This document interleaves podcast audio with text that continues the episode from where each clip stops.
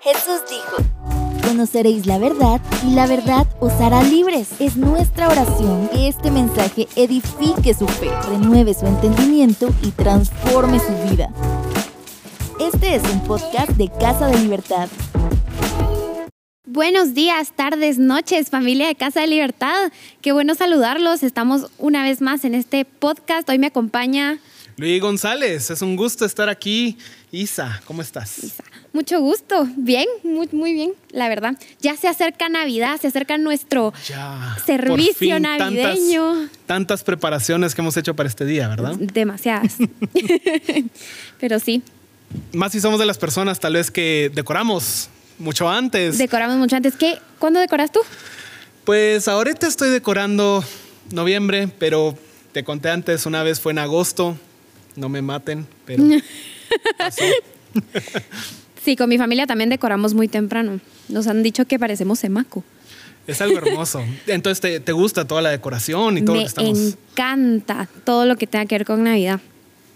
Es maravilloso y tal vez a veces cuando pensamos en este tiempo, eh, bueno, tenemos muchas historias tal vez que piensan en los regalos, las luces, que todo eso pues te distrae del verdadero significado. Y lo vuelven así todo bien espiritual, ¿verdad? Pero, pero somos seres integrales eh, y ese cambio de ambiente pues nos cambia el ritmo. ¿verdad? Honestamente, sí.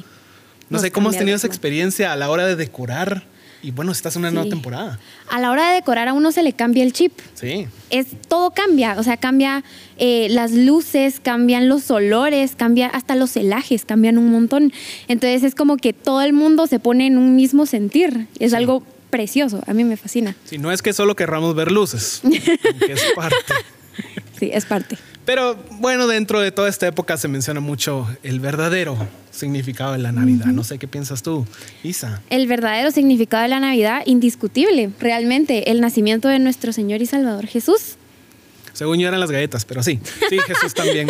No, el nacimiento de Jesús es, es un momento, realmente creo que no podemos decir suficiente. No, de. Trascendente, Todo cambió todo. en ese momento. Y, y no sé tú, pues algo que me ha estado dando vuelta en la cabeza acerca de ese momento es precisamente cómo Jesús vino como bebé.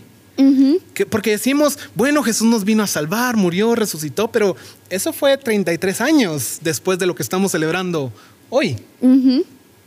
Y todo ese tiempo en espera, todo ese tiempo. Y realmente me recuerda mucho la palabra eh, mansedumbre. Es una palabra viejísima, ya nadie, nadie la utiliza, lo cual está bien, está bien. Eh, pero mansedumbre básicamente significa esa fuerza restringida por amor a otros.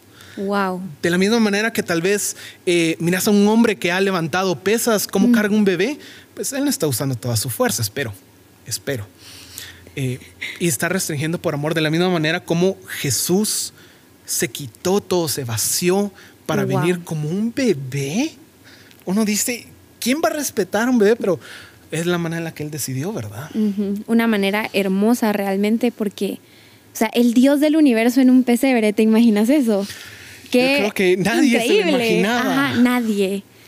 O sea, realmente creo que todos a lo largo de las escrituras esperaban así un, un evento, así como la segunda venida va a ser. Sí. Lo esperaban en la primera y en la primera Dios vino como un bebé y eso a mí de verdad me, me encanta, me encanta esto de la historia. Y es una cosa llena de, de emociones, porque por un lado estamos felices, por otro lado, eh, bueno, tal vez los que se dieron cuenta estarían algo frustrados, porque decimos, tanto tiempo hemos esperado un Salvador y, y nos viene así. Un bebé. ¿Y por qué no viene guerrero con su armadura y sus ejércitos? Y.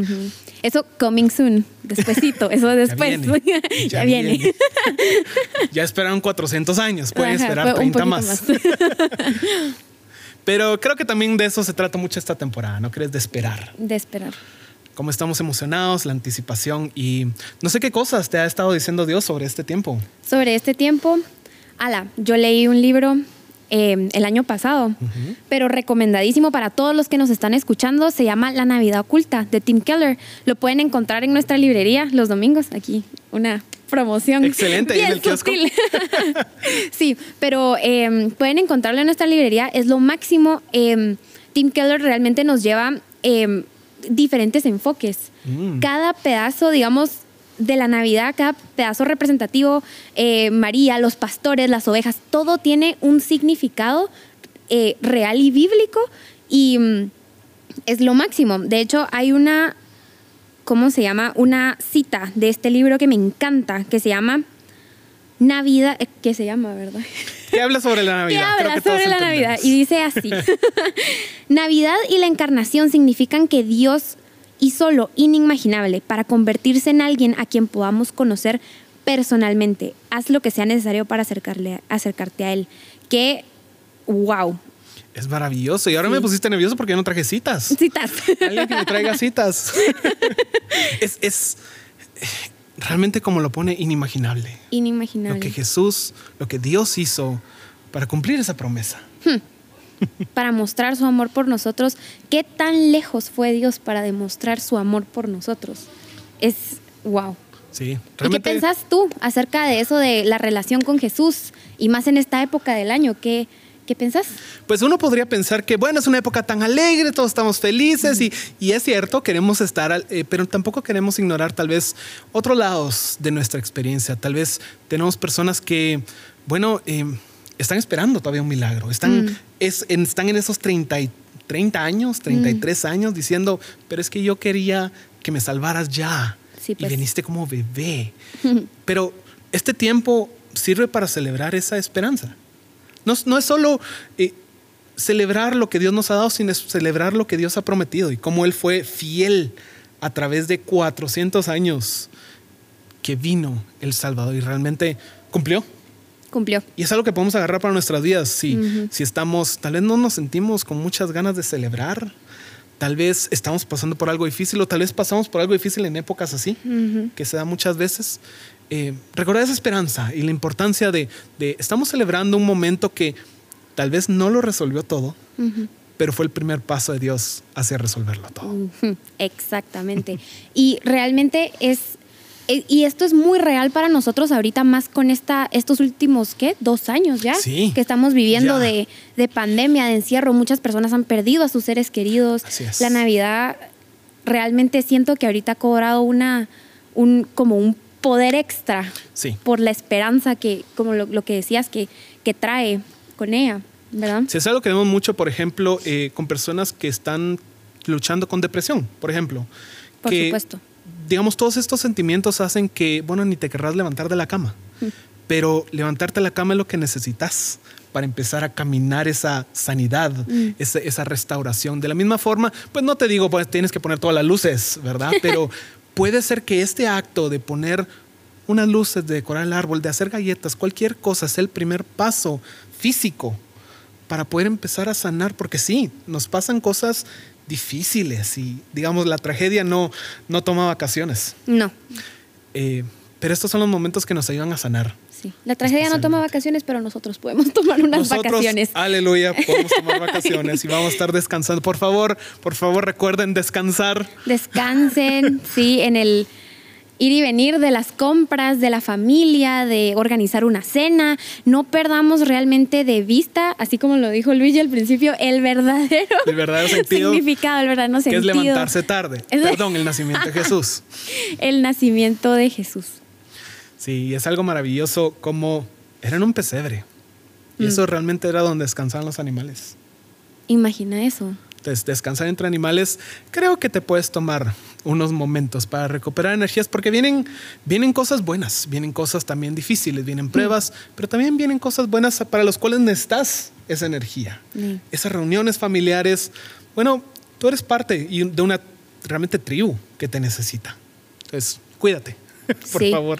Y hay un, hay una, un versículo de la Biblia que me encanta, me fascina, es de mis favoritos, que habla acerca de em, cómo Jesús está con nosotros todos los días hasta el fin del mundo. De hecho, así lo dice Mateo 28, 20, por si tienen ahí su Biblia o si tienen ahí un lugar donde apuntar. Mateo 28, 20 nos habla de cómo Jesús literalmente dice, yo estoy con ustedes todos los días hasta el fin del mundo. Y eso es algo wow, porque te, te pones a pensar de que su historia o la historia de Jesús no comenzó en el pesebre. No. Empezó mucho antes, empezó desde la eternidad.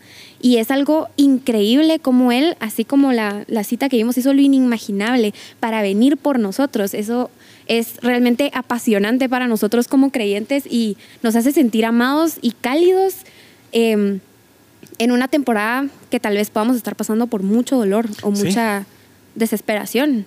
Sí, o tal vez, tal vez no estás pasando por algo traumático, tal vez simplemente esos momentos de soledad entre Sí. todas las actividades. Tal vez estás saliendo del servicio que vamos a tener pronto o terminás, saliste de una reunión familiar y esos momentos en que te pega la soledad y tal vez pensás, ¿Y ahora "Ala, qué alegre estuvo, pero, Ajá. pero me siento solo, tal vez no tengo... eh, ahí es donde llega, donde recordamos cómo Jesús está con nosotros, como tú Todos dijiste. los días hasta el fin del mundo. Sí, querrás o no. Porque a veces no queremos. A veces, ajá. sí. Pero de eso se trata el amor que Él nos tiene, ¿verdad? Como Él se mantiene tan, tan cercano a nosotros. Sí. Qué increíble celebrar a Jesús, ¿verdad? Es maravilloso, es Wow. maravilloso. Mira, eh, nos cambia el adorar a esta persona, este, este ser, este Dios tan magnífico. eh, no se trata simplemente de qué bonito lo que canté. Ajá. Yo no canto bonito, ella canta bonito. Pero, sino que también se trata de estoy diciendo estas cosas, estoy cantando estas cosas porque estas cosas me transforman. Mm. Y cada vez me parezco más a Él, ¿verdad? Sí. Que se tome el tiempo de moldearnos a su imagen, siendo nosotros así como somos, así Sí. que nos tiene esa paciencia de moldearnos, de, de escucharnos, de abrazarnos cuando estamos solos, tristes, es algo, es algo que celebrar realmente. Sí, definitivamente. Y también estaba pensando que, mira, tal vez tenemos personas que pues no se sienten cercanas Mm. A ese Dios. Tal vez no se han sentido cercanas a Dios por mucho tiempo. Y en tal estas vez por épocas, La pandemia, ajá. Tal vez antes de la pandemia, tal vez llevas 10 años sin que entraste en una iglesia. Y es como, ala, pero yo estoy tan lejos, yo no sé cómo acercarme, eh, yo no sé siquiera si Dios quiere que me acerque, ni cómo hacerlo. Eh, Dios quiere. Dios quiere. Dios spoiler. quiere. Spoiler, sí Dios quiere. quiere. Pero eso también nos confronta el, el- el nacimiento de Jesús, como Él dio el primer paso. No, no cabemos. No cabe nuestra, no cabe nuestra gloria, nuestro orgullo, nuestra, no sé, nuestra vanidad. No cabemos en eso. Él dio el primer paso y él es quien sigue dando los primeros pasos constantemente desde su sacrificio, desde el inicio de los tiempos hasta hoy que estamos grabando esto y Sí. que vamos a tener nuestro servicio especial. Realmente. sí, es- definitivamente. Mira, Dios te ha estado persiguiendo. A cada uno de nosotros, a ti, a mí y a todos los que nos están escuchando, te ha estado persiguiendo. Eh, tal vez tú has tomado pasos para alejarte, pero Él no te ha dejado. Él no te ha dejado. Eso no es una realidad, por más que lo sintamos, ¿verdad? Que a veces nos dejamos dominar más por lo que sentimos que es cierto, más que por lo que la palabra nos dice que es cierto. Exactamente. Totalmente de acuerdo. Entonces, en, en esta temporada realmente, tal vez un- una exhortación que recuerdes que Jesús se acercó primero a ti. Que está bien si, si pasaste tantos años alejado de Dios, eh, sin importar lo que has hecho, pues eres bienvenido en esta familia. Eres bienvenido porque Él fue el primero que tomó ese paso. Sí. Me gusta mucho esto que me acuerdo que dijo Francisco. Era una prédica hace, hace ratos que dijo, en la familia del Mesías hay lugar para todos. Sí, Y qué, qué- qué más que acercarnos a Él en esta época y recordar realmente que todos somos bienvenidos y todos somos aceptos en el amado y celebremos eso. y que realmente hay un asiento reservado para cada uno de nosotros. En esa mesa hay lugar para ti. Hay lugar para ti. Entonces, estamos tan emocionados por celebrar Navidad. Muy Es- emocionados. Ya no, ya no, ya no puedo contar los días, son tan poquitos que es- Sí, ya.